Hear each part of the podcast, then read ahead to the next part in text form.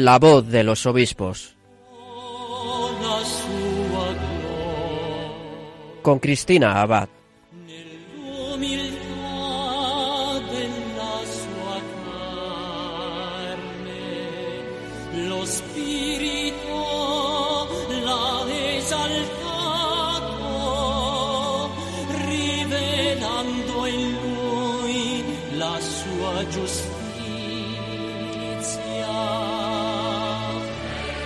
Muy buenas noches, queridos oyentes de Radio María. Un cordial saludo de quien les habla, Cristina Abad. Bienvenidos a este nuevo programa de La Voz de los Obispos en esta noche de Pentecostés. Un domingo más continuamos acercándonos a nuestros obispos, participando de sus realidades diocesanas y haciéndonos eco de sus mensajes. Un programa en el que también tratamos temas de interés actual para que nuestros obispos nos iluminen a la luz del magisterio de la Iglesia. Temas como el que vamos a tratar hoy, que está suponiendo un peligro para muchas personas, y es que hoy vamos a hablar sobre la nueva era o New Age, como le llaman algunos. Para ello contamos con un obispo experto en este tema y que además esta semana ha cumplido los 13 años de su consagración episcopal. Él es el obispo de Ciudad Rodrigo, Monseñor Raúl Berzosa. Bueno, pues le felicitamos desde la voz de los obispos y enseguida podrán escucharle.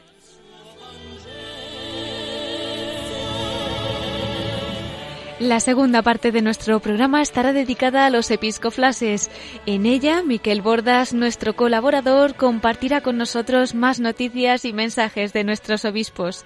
Y concluiremos nuestro programa, como siempre, desde el corazón de María, esta vez con el testimonio del obispo de Ciudad Rodrigo, Monseñor Raúl Berzosa. Bueno, vamos a pedirle a la Virgen que en esta noche de Pentecostés sea portadora del Espíritu Santo para todos nosotros y con ella comenzamos la voz de los obispos. Post.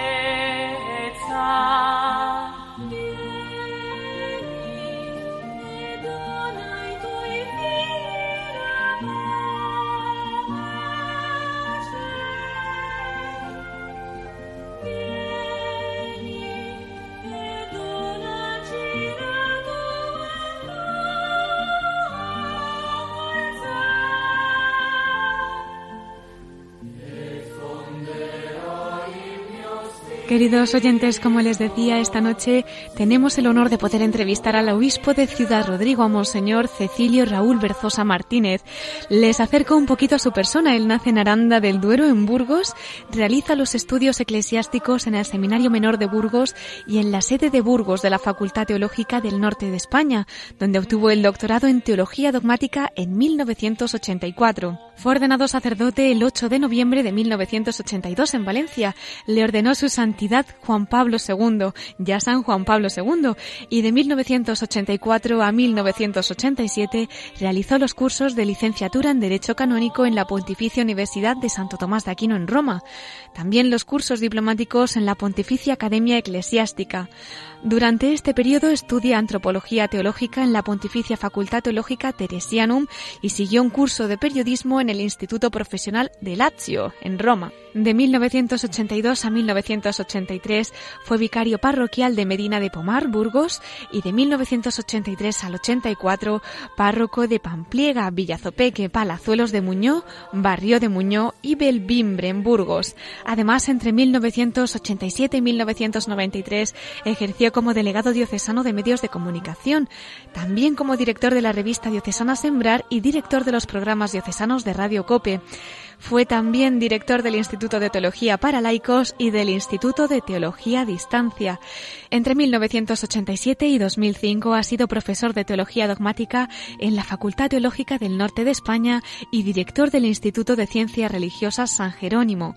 De 1997 al 98 fue párroco de Arcos de la Llana y Anejos de Sotresgudo.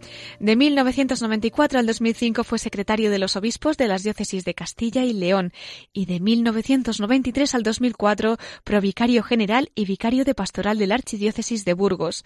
Fue nombrado obispo auxiliar de Oviedo el 22 de marzo del 2005, recibiendo la ordenación episcopal el 14 de mayo del mismo año en la Catedral de Oviedo. El 20 de abril del 2009 fue elegido administrador diocesano de Oviedo y el 2 de febrero de 2011 el Papa Benedicto XVI le nombra obispo de Ciudad Rodrigo tomando posesión de esta diócesis el 9 de abril de ese año. El sábado 29 de marzo del 2014 la Santa Sede hizo público su nombramiento como miembro del Pontificio Consejo para la Cultura. Les comentamos además que actualmente es miembro de la Junta Episcopal para Asuntos Jurídicos, cargo que desempeña desde el año 2008 y que además ha pertenecido a la Comisión Episcopal de Medios de Comunicación Social desde el 2005 hasta el 2011. Pues sin más dilación, vamos a darle la bienvenida a Monseñor Raúl Berzosa, obispo de Ciudad Rodrigo. Muy buenas noches, don Raúl. Eh, muy buenas noches y muchísimas gracias por esta llamada.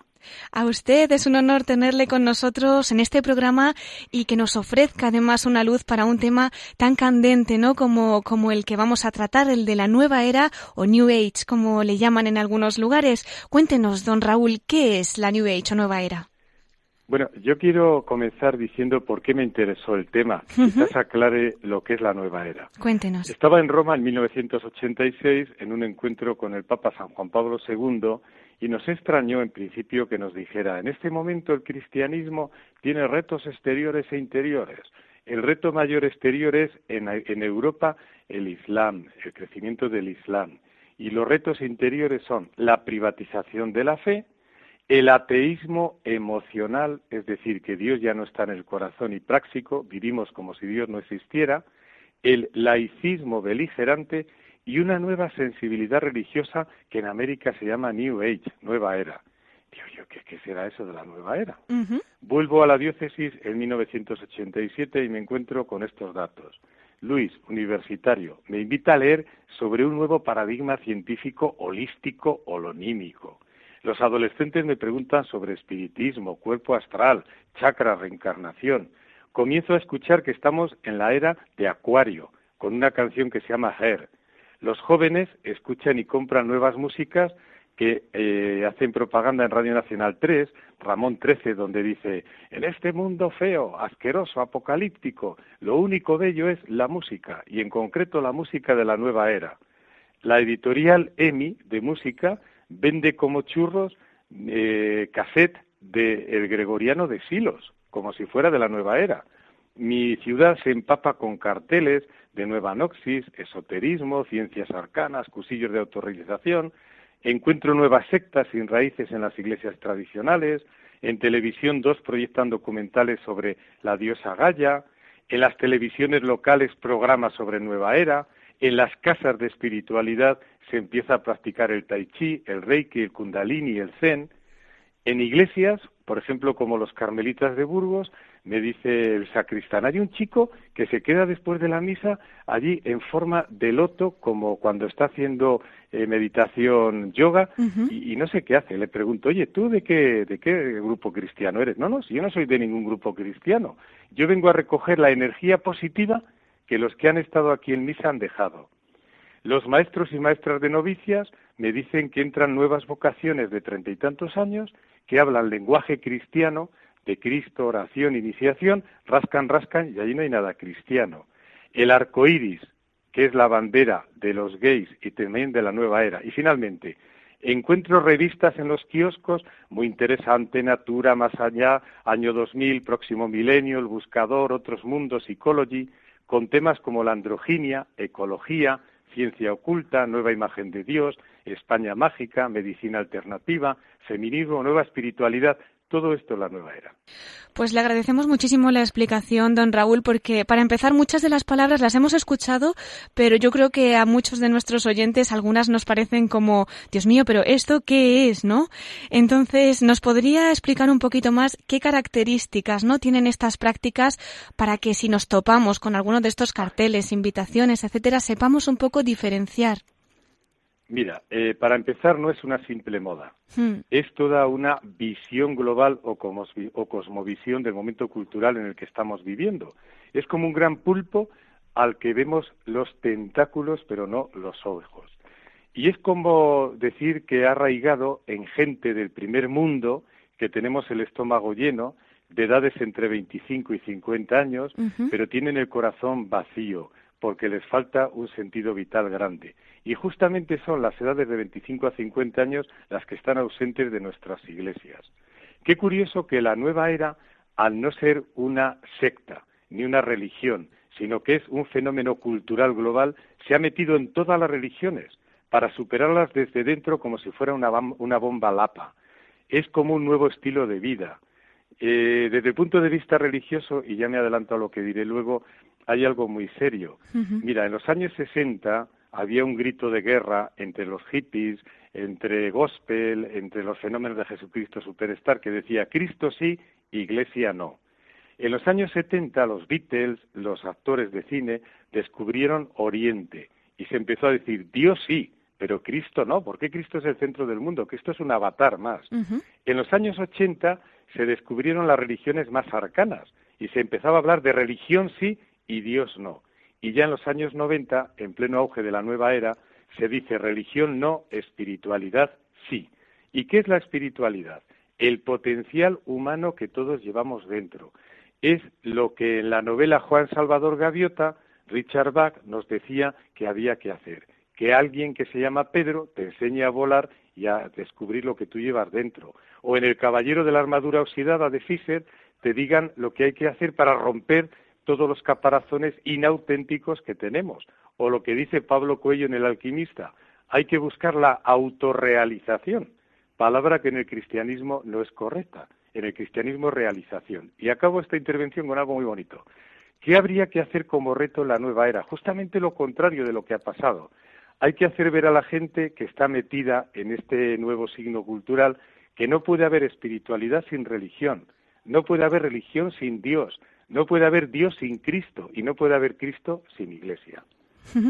Así es, don Raúl, escuchándole eh, me estaba parando a pensar realmente el fin, el propósito de, todas estas prácticas al final es suprimir a Dios, ¿no? Que nosotros seamos autosuficientes y que en esa llamada espiritualidad Dios no nos haga falta para nada, ¿no? Yo solo puedo, yo solo puedo alcanzar este nivel de, paz o de lo que fuera. Bueno, en realidad es que tú te conviertes en el ser divino. Lo que se trata es de desdibujar a un Dios con rasgos concretos. Lo que se viene a decir, tú ya eres Dios, tienes toda la energía dentro de ti y lo que necesitas son maestros, no redentores, que te enseñen a tener niveles de conciencia superior, a vivir otras vidas mucho mejor. Fíjate lo que voy a decir ahora interesante. Si hace unas décadas, en los años 60, 70, se hablaba socialmente de transformación social, de compromiso social, de cambio de estructuras, ¿Por qué? Porque el marxismo estaba en pleno auge. Hoy hablamos de conciencia superior, de buenas vibraciones, de calidad de vida, de armonía profunda, de meditación trascendental, de energía y buen rollo positivo, de actuar en planetario, de nuevo orden mundial, de globalización. ¿Por qué? Porque ha cambiado el signo de la cultura. Y vuelvo a insistir, ya no importa tanto la religión ni Dios en cualquier religión, sino tú mismo y lo que llevas dentro ya como potencial. Cierto es. Y don Raúl, ¿por qué hay tanta confusión? Porque nos ha comentado antes y algunos los hemos visto, ¿no? Pues vamos a alguna casa de espiritualidad católica, vemos carteles, se realizan prácticas, ¿no? Como a veces puede ser yoga, reiki. Claro, todo eso nos confunde, ¿no? ¿A qué se debe que, que en este mundo pues tampoco haya una claridad, ¿no? Respecto a este tema, porque es incompatible pues realmente. Voy a ser, voy a ser muy, muy duro, porque hmm. como a Dios no se le puede manipular a nuestro antojo, nosotros que en el primer mundo tenemos tres palabras, be free, sé libre. La palabra puenting, consume experiencias, y connecting people, conéctate en red, nosotros queremos una religión y un Dios a la carta, a nuestra medida. Algunos me han dicho que es el pecado del Génesis, y yo creo que sí. ¿Qué dice la serpiente a nuestros primeros padres? Mira, come del árbol prohibido. Pero ¿cómo? Si podemos comer de todo, pero menos de esto, come también. Es decir, necesidad de novedades, de avidez. Segundo, come porque tú serás el que juzgue lo que es bueno y malo. Y come porque te harás inmortal. En definitiva, esto es la nueva era. Consumir experiencias nuevas, decir tú lo que es bueno o malo según vaya a lo que tú libremente quieras y aspires, y en definitiva, a ser inmortal mediante niveles de conciencia superior. Pues una explicación muy clara que, realmente creo que necesitamos todos escuchar, don Raúl. Y vamos a aclarar un poquito más las cosas para personas que ahora mismo estén pues comenzando estas prácticas o estén pensando si pueden introducirse en estas prácticas. ¿Por qué es un peligro para nuestras almas? ¿Por qué con esa apariencia de bien eh, realmente lo que estamos haciendo es poner en, en peligro, ¿no? A veces nuestra persona, incluso nuestras familias. En principio porque hemos tomado una senda que, está equivocada, la senda de la autorrealización que digo dentro del cristianismo está vetada, está prohibida. Nosotros nos realizamos. Realizar es en un camino donde yo me encuentro con Dios, con los demás, con la naturaleza, siempre hay un binomio, yo y los demás, Dios y yo. Esto quiere decir eh, lo siguiente, si solamente pongo el acento en mi yo, en mi subjetivismo, en mi conocimiento, pues se cumple lo que el Papa Francisco nos acaba de decir ahora en esa exhortación tan bonita de Gaudete et exultate. Dice el Papa, los dos grandes peligros de la santidad hoy son el gnosticismo, que esto es la nueva era, y el pelagianismo. ¿Por qué? Porque en los dos es la subjetividad y el individuo el que se pone como centro. Entonces, si tú te pones como centro, los demás estorban, Dios estorban y siempre está dando vueltas a lo tuyo. Y don Raúl, ¿qué puede hacer una persona que haya practicado estas cosas o que haya sido víctima de? No es la primera vez que escuchamos que algún enfermo de hospital tiene dolores, llega la enfermera, hay un poquito de reiki, etcétera, y la familia sin pedirlo y sin comerlo ni beberlo, pues eh, al final se ven introducidos, ¿no? En estas cosas que aparentemente les calma el dolor. ¿Qué pueden hacer? ¿A quién se pueden dirigir? ¿Quién les puede orientar pues para mira, liberarse? Ojalá que, ojalá que estas personas se encontraran con testigos cristianos que viven de verdad el cristianismo y comunidades. Porque el único método para salir de estos eh, embrollos y de estas modas nuevas, el único método es una brújula que tiene cuatro puntos cardinales. Uno, volver a encontrarse con Jesucristo personalmente, hablarle de tú a tú. Dos, volver a cambiar de vida, pero según te lo pide el Evangelio de Jesucristo, no las meditaciones trascendentales, no los cursillos de autorrealización, ni los niveles energéticos superiores. La espiritualidad del Evangelio, de la buena noticia, que es lo que hizo Jesucristo, lo que vivió Jesucristo. Tercero, vivir la comunidad, porque justamente el que está metido en la nueva era no tiene comunidades fuertes, sino comunidades cálidas, sentimentales. La comunidad también a veces te tira de la solapa y te dice, oye, que tienes que cambiar. Y finalmente te tienes que convertir en un gran predicador, en misionero y en compromiso con los pobres. Resumo. Para salir de la nueva era no hay más que cuatro puntos de cardinales. Jesucristo centro de tu vida, cambio de vida según el Evangelio, necesidad de una comunidad cristiana y ser evangelizador y comprometido con los pobres. Pues tomamos nota, don Raúl, de, de, estos consejos, claro que sí.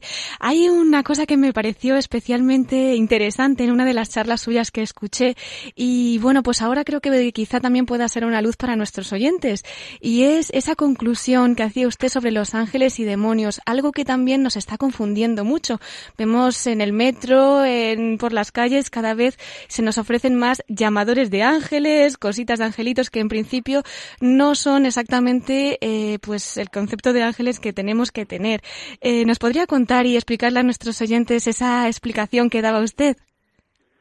Sí, vamos a ver. Eh, justamente en el año 1994 apareció mi primer libro sobre el tema de nueva era y cristianismo, que lo llamé Entre el diálogo y la ruptura. Y a raíz de ello, un obispo, el obispo de Segovia, que era muy intelectual, Monseñor Palenzuela Antonio, me dice, oye Raúl, pero no has escrito nada del tema de los ángeles y demonios, que está de moda, ¿por qué? Me metí de lleno y escribí otro libro sobre el, retorno de ángeles y demonios, el por qué. Eh, sintetizando, ¿por qué los ángeles están de moda? Bueno, pues porque simbolizan, como la nueva era busca, la energía positiva. Segundo, porque es una moda muy bonita, estética. Tercero, porque es un remedio contra la soledad. Hay muchos mayores que solamente hablan con la radio y la televisión, nadie los va a visitar y se imagina que está su ángel con ellos, que es verdad, que hmm. siempre está, pero qué pena que solamente tengan que hablar con el ángel. Cuarto, es una, una especie de catarsis, de precaución, de fuerza contra el miedo a la muerte porque en esta moda de los ángeles, los ángeles que vienen a buscarte en el momento de la muerte no son solo seres espirituales, son tus antepasados en forma de cuerpo astral. Otro, los ángeles simbolizan la salvación ante los problemas sociales que somos impotentes. Mira, todas las ciudades, incluido Ciudad Rodrigo, que tienen muralla, siempre hay ángeles que están custodiando en piedra. Bueno, pues ahora dice la gente, como los políticos, los economistas, los intelectuales no salvan el mundo, serán los ángeles. Otra razón por la que están los ángeles de moda, suplen al Dios auténtico. A Dios, como he dicho antes, no se le puede manejar como una mariposa que se clava en un cartoncito con un alfiler. Claro. Entonces, ¿qué hay más cerca de Dios? Estos seres intermedios. Otro, la otra razón, los ángeles, en este mundo urbano en el que vivimos, suplen a los santos del mundo rural. Tú vas al mundo rural y están las iglesias y las casas llenas de santos. Ahora en el mundo urbano, que no se tiene esa fe en los santos, se tiene fe en los ángeles. Y la gente tiene una baraja con doble eh, material. Por una parte están 200 nombres de ángeles, 300, y por otra 300 mensajes. Cada día barajan las dos barajas y dicen, ¿qué ángel me toca? Y San Gabriel, ¿qué me pide? Que sea más cortés con los demás. Bueno, se conforman con eso. ¿Por qué están de moda los ángeles? Porque es el signo de la vuelta del sexo y del materialismo. Los ángeles no son eh, sexuados, sino son asexuales y son espirituales, no materialistas.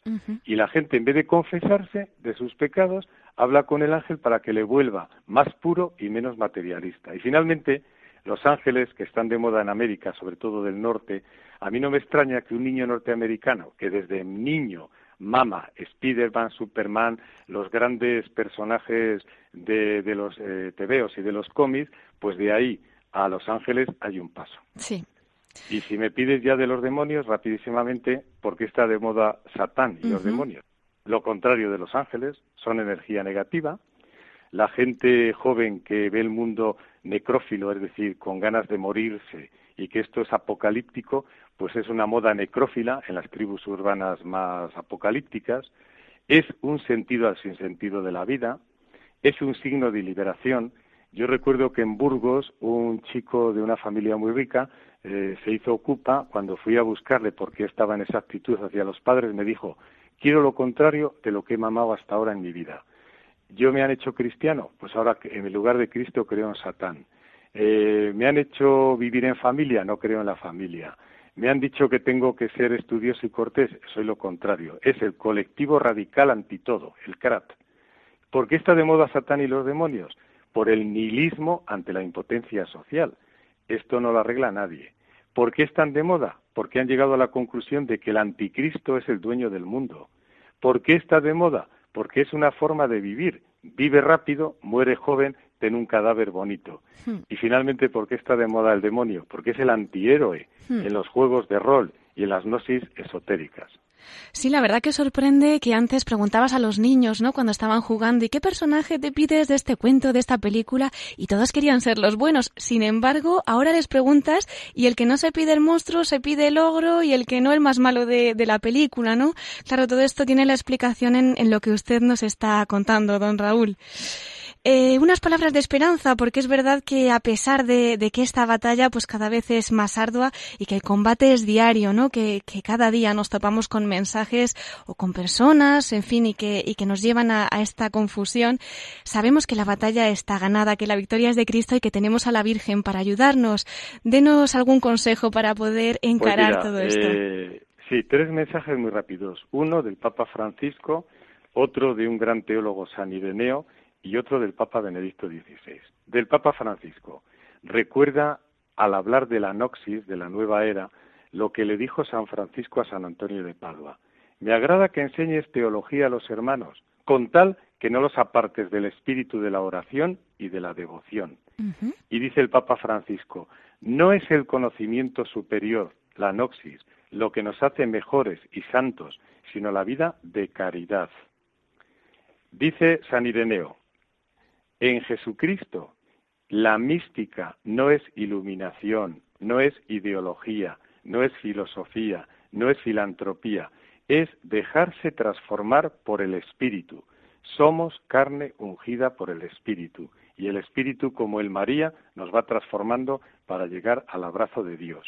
Y Benedicto XVI, quien deja entrar a Cristo en su vida no pierde nada, absolutamente nada, de lo que hace la vida más libre, bella y grande, Cristo no quita nada, lo da todo. Es la verdad que llena la cabeza, es la belleza que colma el corazón y es la bondad que hace buenas nuestras obras. Pues vamos a pedirle a la Virgen que como ella podamos guardar también estas palabras que usted nos ha dedicado esta noche en, el corazón, don Raúl. Y bueno, no me resisto a, a, preguntarle si quiere dar alguna pincelada sobre su diócesis para que nuestros oyentes esta noche puedan viajar también a Ciudad Rodrigo y encomendar todas sus intenciones. Bueno, pues Ciudad Rodrigo es la diócesis más pequeñita de España. En este momento solo somos 35.000 habitantes.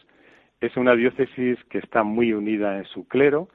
Es una diócesis donde la gente es eminentemente rural, sencilla, y es una diócesis en la que estamos viviendo desde hace cinco años los frutos de una asamblea sinodal muy bonita, fortificando y reforzando lo que tiene que ser la Iglesia. Comunidad, comunión, celebración, buena celebración, anuncio misionero, celebración eh, en ese sentido también de, de, los pobres, es decir, compromiso, y finalmente muy unida, muy unida al Papa Francisco y a lo que el Papa en este momento nos pide para la Iglesia, que es la triple conversión, la conversión personal, institucional y pastoral.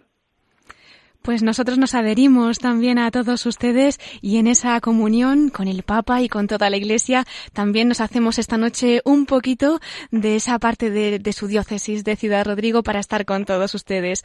Eh, don Raúl, un mensaje para, para Radio María, para nuestros voluntarios, trabajadores, oyentes, para que podamos continuar esta obra de la Virgen y llevar al Señor a todas las almas que ella nos ponga en el camino. Pues me deja alargarme un minuto más y yo les diría a todos los oyentes que habría que vivir la antropología, la forma de ser mujer que vivió María. Y si me lo piden traducido para que la gente de hoy lo entienda, diría, fíjate, atención, ¿eh? Cristo en el corazón, la cabeza siempre pensando en la vida eterna, estamos de paso, los pies pisando tierra pero sin embarrarnos, las manos una para recibir cada día a Cristo en la Eucaristía y la otra para acariciar a los pobres. Los ojos, uno para leer el Evangelio de cada día y el otro Evangelii Gaudium, que es lo que el Papa nos pide cómo hay que leer el Evangelio hoy. Las orejitas, una para escuchar a los de cerca y la otra abiertas a la catolicidad, a la universalidad. Los pulmones, como decía San Juan Pablo II, para la oración, uno para la oración de alcoba, la oración de intimidad, y el otro para la oración litúrgica comunitaria. Las narices bien limpias para olfatear dónde están los signos de los tiempos, dónde Dios habla y a dónde Dios se le hace callar. Y la boquita, la lengua, para alabar, para bendecir, bien decir y para dar gracias, no para criticar, no para ser profetas de calamidades, no para dar solo y siempre malas noticias. Felicidades porque Radio María es la lengua de la buena noticia. Muchísimas gracias, don Raúl, y preciosas palabras y testimonio con el que vamos a concluir esta primera parte. Eh, no le quiero despedir porque quería invitarle, ya que además hemos terminado esta parte con María, a que también podamos concluir nuestro programa desde su corazón inmaculado. Así que, si le parece bien, vamos a dar paso a nuestra sección de noticias y volvemos en unos minutos con usted para que nos cuente un pequeño testimonio que lleve también en su corazón con la Virgen. Muchas gracias. Hasta ahora entonces, don Raúl, muchísimas gracias. Obispo de Ciudad Rodrigo, Monseñor Raúl Berzosa.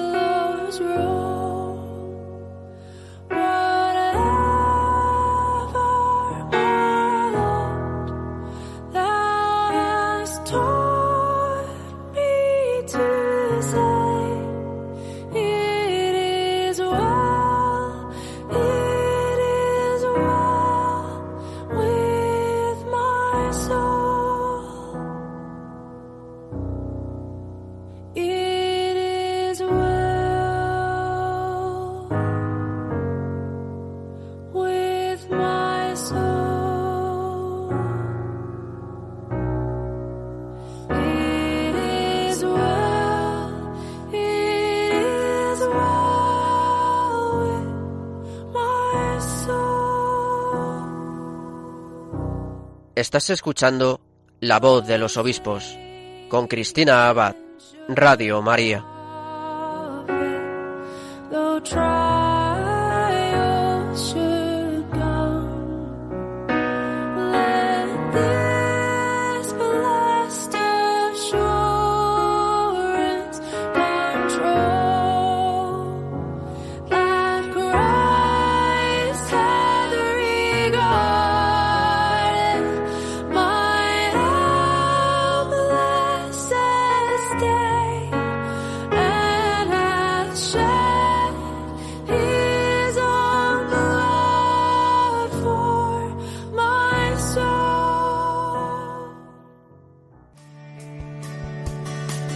Al mundo entero y anunciad el Evangelio a toda la creación, dijo Jesús a sus discípulos.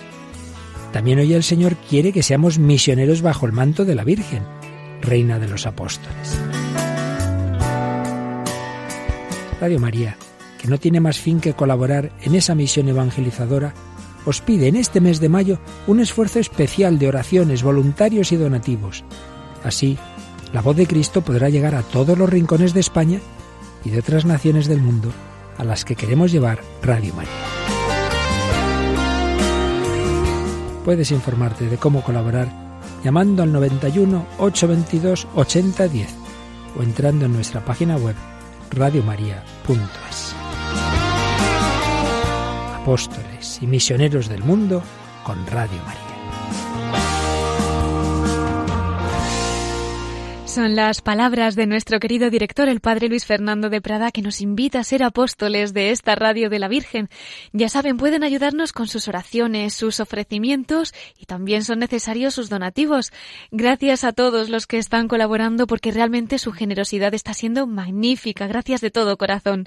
Porque bueno, pues cada granito de arena, ¿no? que están aportando está siendo realmente esencial para que Radio María llegue a todos los rincones que la Virgen quiera y para que podamos seguir siendo la lengua de la buena noticia, como nos ha dicho el obispo de Ciudad Rodrigo, Monseñor Raúl Berzosa, en esa entrevista que le hemos realizado hace unos minutos. Bueno, volveremos a tenerle con nosotros en la sección de la voz de los obispos desde el corazón de María, pero antes vamos a ver qué más nos dicen nuestros obispos en los episcoflases con Miquel Bordas.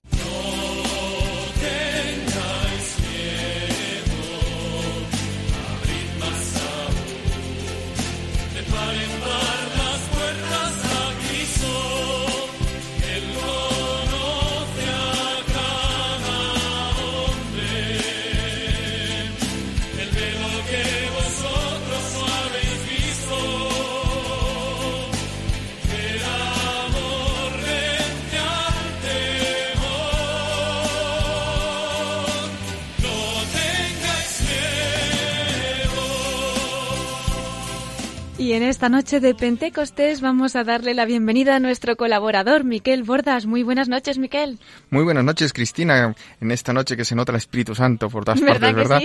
y además es un Espíritu Santo que siempre viene donde está María. Y además este año por primera vez se va a celebrar este lunes próximo la memoria de la Virgen María, Madre de la Iglesia, pues que eh, se ha instituido por parte del Papa Francisco justo para a partir de este año, ¿verdad? Claro que sí, Miquel. Bueno, vamos a empezar felicitando, me imagino. Bueno, empezamos felicitando y al obispo que acabo de citar, que no es nada más ni nada menos que el obispo de Roma, el Papa Francisco, porque hoy también, en este domingo, celebra pues ya eh, el aniversario de ordenación episcopal desde el año 1992. Pues qué gran aniversario, Miquel. Nos unimos de todo corazón a esas intenciones del Santo Padre y le encomendamos muy especialmente en el día de hoy. Y hablando del Papa Francisco, pues en esta mañana de Pentecostés, durante el Regina Cheli, el Santo Padre Francisco ha anunciado que el próximo 29 de junio se va a celebrar un nuevo consistorio donde se van a crear a 14 nuevos cardenales, y entre ellos a dos españoles. Por un lado, el arzobispo y prefecto de la Congregación para la Doctrina de la Fe, el mallorquín Monseñor Luis Ladaria, que es prefecto y está al cargo de esta congregación desde el pasado 1 de julio de 2017, y por otro lado también no a un obispo, sino a un claretiano, presbítero, a misionero de Valladolid, padre Aquilino Bocos Merino, que no va a ser elector en el próximo cónclave por tener ya más de 80 años de edad. Pues bien, además de estos dos españoles, pues eh, son 14 en total los nuevos cardenales que se van a crear el próximo 29 de junio. Algunos, por ejemplo, el patriarca de Babilonia de los caldeos de Irak o también pues el arzobispo de Karachi, eh, también de, de, otros países, algunos de Europa y también de, de, Sudamérica, de África y de Japón incluso. Pues bueno, todo esto para el Santo Padre, su proveniencia de estos nuevos cardenales expresa la universalidad de la Iglesia que continúa a anunciar el amor misericordioso de Dios a todos los hombres de la tierra, Cristina. Y los nuevos cardenales eh, son expresión del vínculo inseparable entre la sede petrina de San Pedro y las iglesias particulares difundidas en el mundo. Pues Miquel, muchísimas gracias por hacerte eco de esta noticia que salía esta mañana con estos nombramientos del Santo Padre y como no pedimos a nuestros oyentes que les encomienden mucho en esta nueva misión que la Iglesia les encomienda. Y también, Cristina, quiero felicitar a un nuevo obispo español que es Monseñor Bartolomé Buigues, que ha sido nombrado nuevo obispo de Alajuela, en Costa Rica, y va a ser consagrado obispo el próximo sábado 26 de mayo. Él es de Tablada, de Alicante, y se trata del primer religioso terciario capuchino nombrado obispo en los 129 años de historia de esta congregación. Pues Cristina, le vamos a encomendar mucho, muy mucho en esta labor de episcopal que asume y que se suma además a su labor de misionero. Por supuesto, que sí todas nuestras oraciones. Y sigo, Cristina, para aprovechar eh, para recordar a todos nuestros oyentes que esta semana hemos tenido en Radio María dos programas especiales sobre la exhortación apostólica del Papa Francisco Gaudete te exultate, que ha contado con la participación de tres obispos que han explicado este documento. Eh, se trata de tres obispos, que es el obispo de San Sebastián, Monseñor José Ignacio Munilla, el obispo de Córdoba, Monseñor Demetrio Fernández, y el obispo auxiliar de Getafe, Monseñor José Rico Pavés pues estos programas ya se pueden escuchar en el podcast, así que animamos a nuestros oyentes que estén interesados a que puedan volver a escucharlos. Claro que sí, son bien interesantes. Ya saben, pueden meterse en nuestra página web radiomaria.es y escuchar los dos programas que merecen la pena. Y un último Flash de esta semana es que eh, se ha producido la 226 eh, reunión de la Conferencia Episcopal Tarraconense los pasados 15 y 16 de mayo en el santuario de Nuestra Señora de Loreto, en Tarragona. Eh, ya esta reunión ha sido presidida por el arzobispo de Tarragona, Monseñor Jaume Pujol. Y bueno, se han tratado muchos temas. Yo aquí simplemente quería recalcar que se haya hablado de, este evento que ha tenido lugar eh, justo este fin de semana en Tortosa, eh, que ha sido el Aplec de la Esperit, esa reunión del Espíritu que celebra la Iglesia con sede en Cataluña, mm, reuniendo a jóvenes de toda Cataluña para, bueno, para compartir la fe. Y simplemente un apunte, pues terminan esta, este comunicado de su reunión felicitando al nuevo presidente de la Generalitat, que ha sido pues eh, elegido esta semana pasada, el señor Joaquín Torre deseándole que en estos momentos eh, gobierne con justicia y acierto, buscando siempre el bien común y la concordia de todos los catalanes, así como el diálogo con las otras instituciones del Estado. Y seguimos en tierras catalanas, ahora nos desplazamos a Barcelona, donde su arzobispo, el cardenal Juan José Omeya, en la carta semanal de esta semana, eh, la dedica pues a la fiesta que estamos celebrando hoy de Pentecostés. Pues vamos a escucharlo, el arzobispo de Barcelona, el cardenal Juan José Omeya.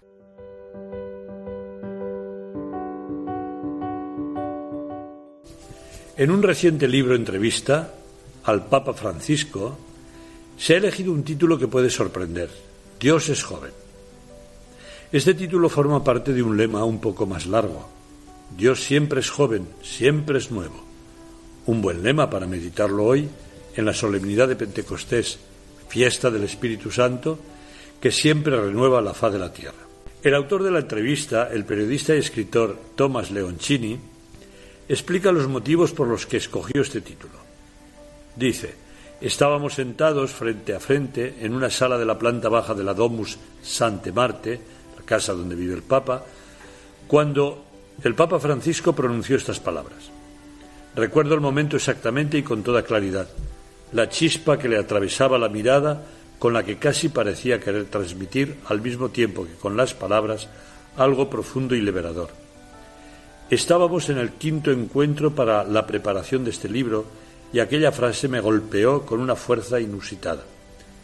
Con aquellas palabras memorables, el pontífice afirmaba que los jóvenes, en otras palabras, los grandes marginados de nuestro tiempo convulso, estaban hechos en realidad de la misma pasta que Dios.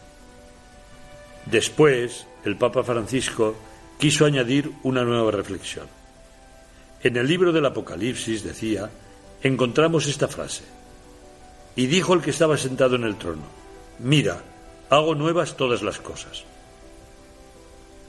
Dios es pues quien siempre renueva, porque Él es siempre nuevo. Dios es joven. Dios es el eterno que no tiene tiempo, pero que es capaz de renovar, de rejuvenecerse continuamente y de rejuvenecerlo todo. Las características más peculiares de los jóvenes también son las suyas. Es joven porque hace que todo sea nuevo y estima las novedades, porque sorprende y estima la sorpresa, porque sabe soñar y anhela nuestros sueños, porque es fuerte y entusiasta, porque construye relaciones y nos pide que también lo hagamos nosotros, porque es social. El Papa Francisco tiene puesta en los jóvenes una gran esperanza. Por eso ha querido que sean el centro del próximo sínodo con el deseo de que sean también el corazón de la Iglesia. Nosotros también queremos dar a los jóvenes un lugar primordial en nuestra misión evangelizadora. En este sentido, el tercer eje o capítulo de nuestro plan pastoral está dedicado a los jóvenes. Ellos, aunque a veces no sean conscientes, también necesitan el encuentro personal con Jesucristo. Necesitamos hacer un camino de conversión pastoral para descubrir cómo hacernos accesibles para poder acoger y acompañar a los jóvenes y atender sus necesidades espirituales. En los encuentros de sacerdotes con jóvenes percibo que ellos nos necesitan a nosotros, los sacerdotes. Quieren ser escuchados, abrirse, expresarse, encontrar un interlocutor para compartir dudas, inquietudes, ilusiones. Reclaman nuestra atención, nuestro tiempo, aunque a veces les cuesta encontrarnos. Es necesario que lo tengamos muy en cuenta y dediquemos nuestro tiempo a lo esencial en nuestro ministerio, ya que nadie lo hará por nosotros. Roguemos, pues, al Espíritu para que estas orientaciones y propuestas contenidas en el nuevo plan pastoral no sean letra muerta, sino que sean una buena herramienta de renovación y de vida. Pidamos hoy el impulso del Santo Espíritu, alma de la Iglesia. Queridos hermanos y hermanas, que Dios nos bendiga a todos.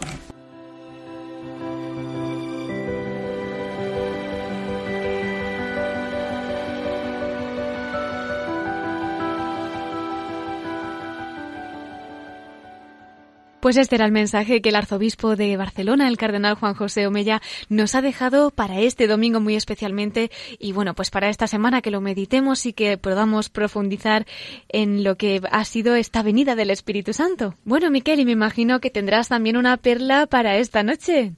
Pues sí, Cristina, pues además es una perla que se me ocurrió estando el pasado martes aquí en Madrid, era la fiesta de San Isidro, pues tú y yo aprovechamos para hacer un viaje a Alba de Tormes a visitar la tumba de Santa Teresa, que falleció ahí, y para poder ganar el jubileo teresiano, que tenemos el año teresiano, ¿verdad? Pues visitando el museo, Cristina, me advertí que había un cuadro de Fray Diego de Yepes. Y me pregunté quién es ese Fray Diego de Yepes. Pues resulta que era obispo un obispo Jerónimo, que había sido antes confesor de Santa Teresa y luego fue obispo de Tarazona. Pues ya, te lo puso la providencia para esta semana, ¿eh? O Santa Teresa, sí, también. Entonces ya dije, bueno, ya tengo la perla. Bueno, pues ese, ese fray Diego de Yepes, Jerónimo, pues ya hemos dicho que fue confesor de Teresa de Jesús durante unos años, pero también fue confesor real del rey Felipe II. Y también ministro de su consejo durante los cuatro últimos años de vida del rey eh, para nosotros también nos interesa que fue el primer biógrafo sobre Santa Teresa eh, con una obra que se llama Vida, Virtudes y Milagros de la Bienaventurada Virgen Teresa de Jesús.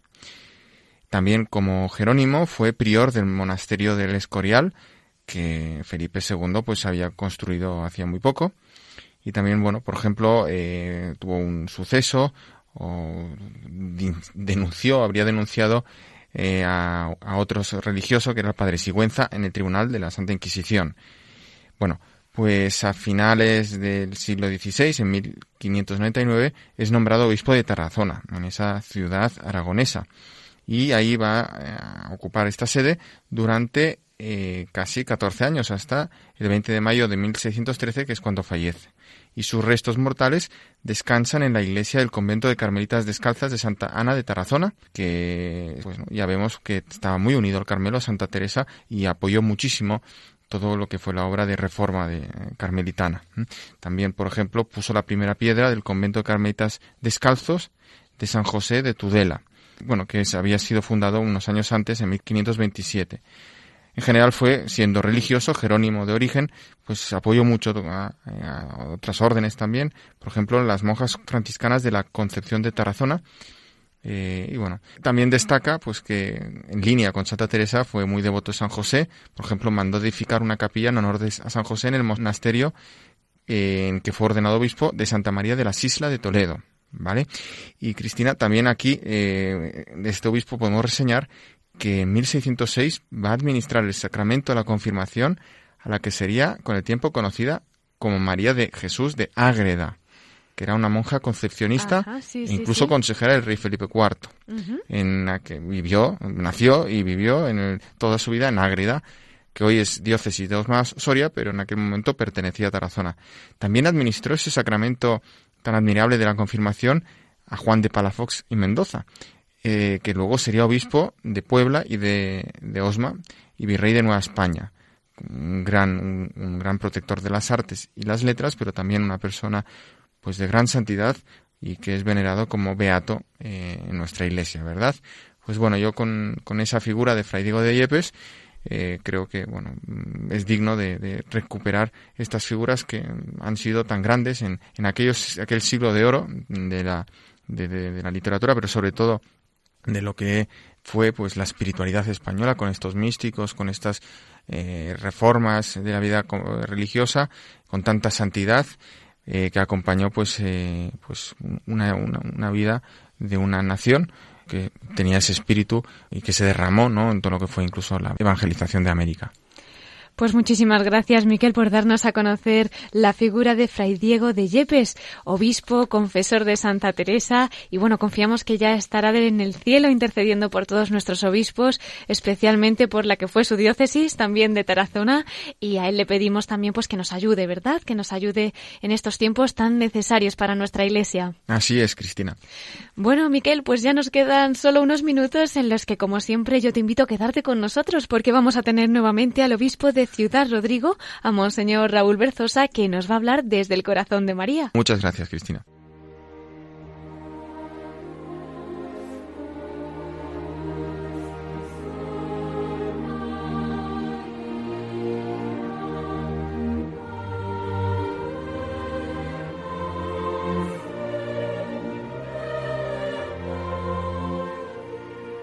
Y entramos ya en la voz de los obispos desde el corazón de María. Hemos tenido en la primera parte de nuestro programa al obispo de Ciudad Rodrigo, a Monseñor Raúl Berzosa, que nos ha iluminado a la luz del magisterio de la Iglesia sobre los peligros de la nueva era tan candente en los tiempos que estamos viviendo.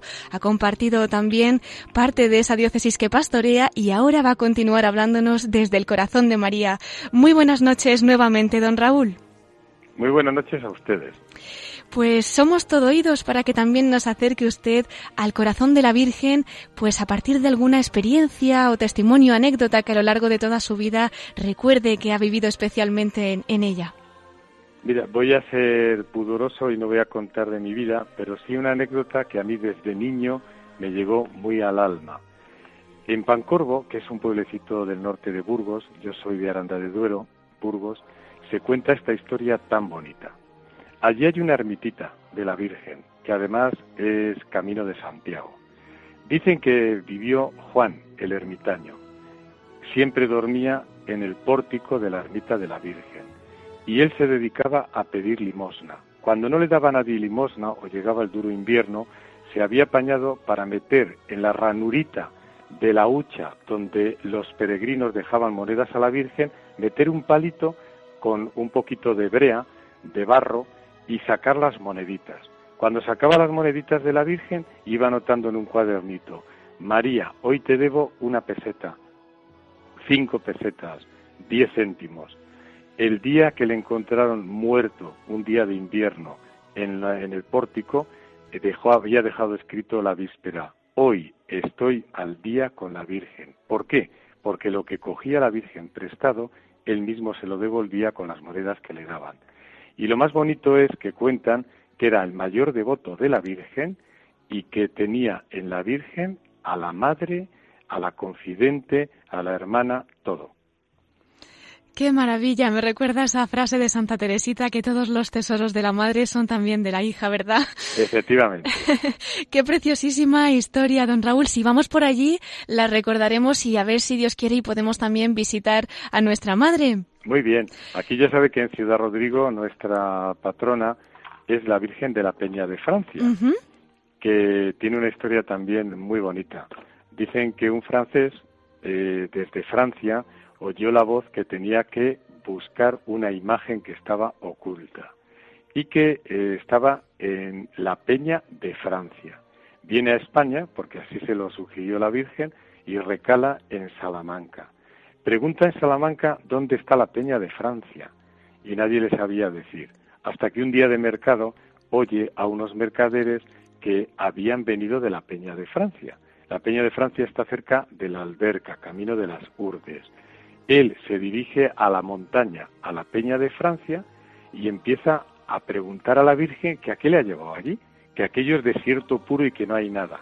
Y un día de truenos y relámpagos se tiene que ocultar en un recodo entre dos eh, rocas y ve que en el suelo donde él estaba había algo que brillaba un poco.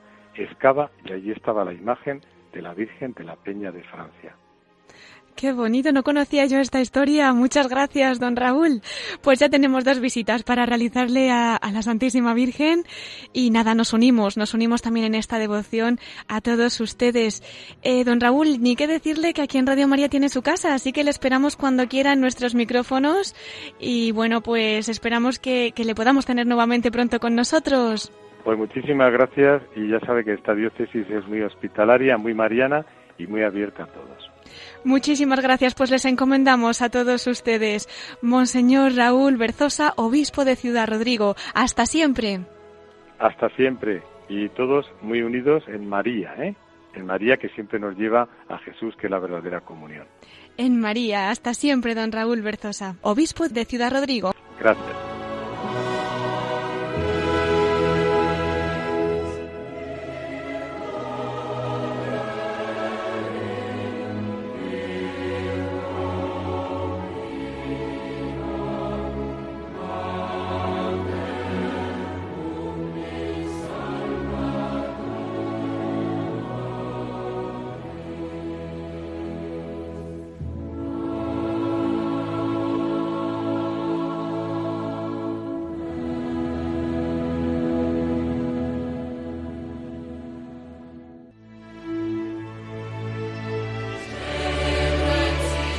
Se nos va el tiempo para variar, queridos oyentes, así que nos vamos a ir despidiendo. Les recuerdo nuestro correo electrónico para todos aquellos que nos quieran escribir. Pueden hacerlo a la voz de los obispos arroba radiomaria.es. Y ya saben que nos pueden seguir también a través del Twitter de Radio María.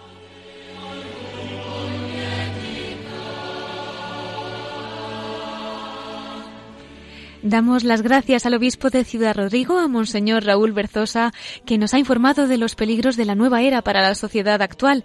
Gracias también a Miquel Bordas por informarnos de las noticias de nuestros obispos y, como no, muchísimas gracias a todos ustedes que un domingo más han estado con nosotros.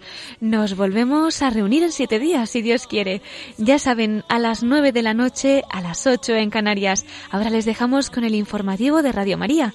Que pasen una feliz noche de Pentecostés hasta el domingo que viene en La Voz de los Obispos. Que Dios los bendiga y la Virgen los acompañe.